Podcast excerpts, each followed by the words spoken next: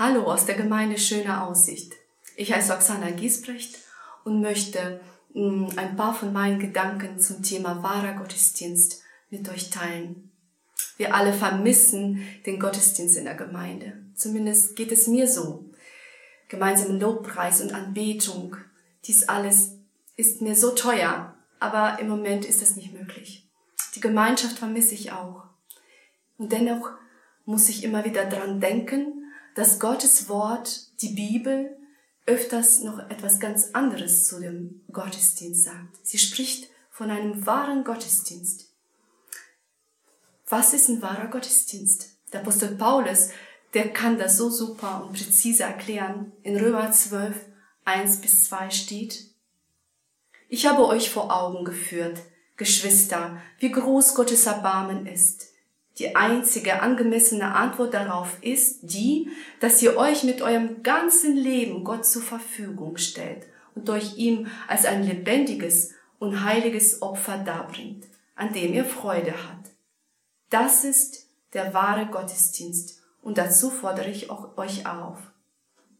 Und dann erklärt er ein bisschen noch, richtet euch nicht länger nach den Maßstäben dieser Welt, sondern lernt in einer neuen Weise zu denken, damit ihr verändert werdet und beurteilen könnt, ob etwas Gottes Wille ist, ob es gut ist, ob Gott Freude daran hat und ob es wirklich vollkommen ist.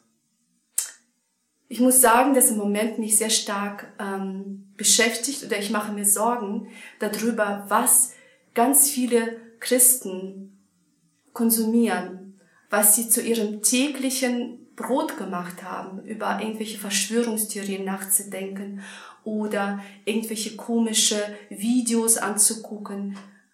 Dies alles ist nicht unbedingt das, was Apostel meint, ähm, super erbauend. Das bringt ganz oft eine schlaflose Nacht, ein stark klopfendes Herz mit ganz vielen komischen Gedanken. Dies ist nicht der wahre Gottesdienst. Der wahre Gottesdienst ist das Wort Gottes zu kennen, andere zu trösten und zu ermutigen. Der Jakobus sagt noch präziser.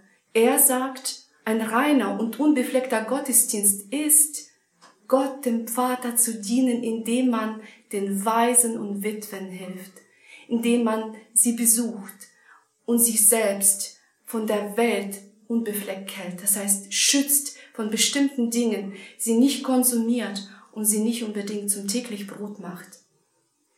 Ich ermutige jeden von euch, ihr habt einen Verantwortungsbereich, eurem Zuhause, auf eurer Arbeit oder sonst wo. Gott schickt uns Menschen, Bedürftigen, arme Menschen vielleicht, vielleicht aber auch kaputte Menschen, die echte Speise brauchen, Gottes Wort. Und ich möchte euch wünschen, und mir genauso, dass wir zur rechten Zeit am rechten Ort sein können und ein Segen sein können. Licht und Salz für diese Welt. Denn dafür sind wir hier. Gottes Segen.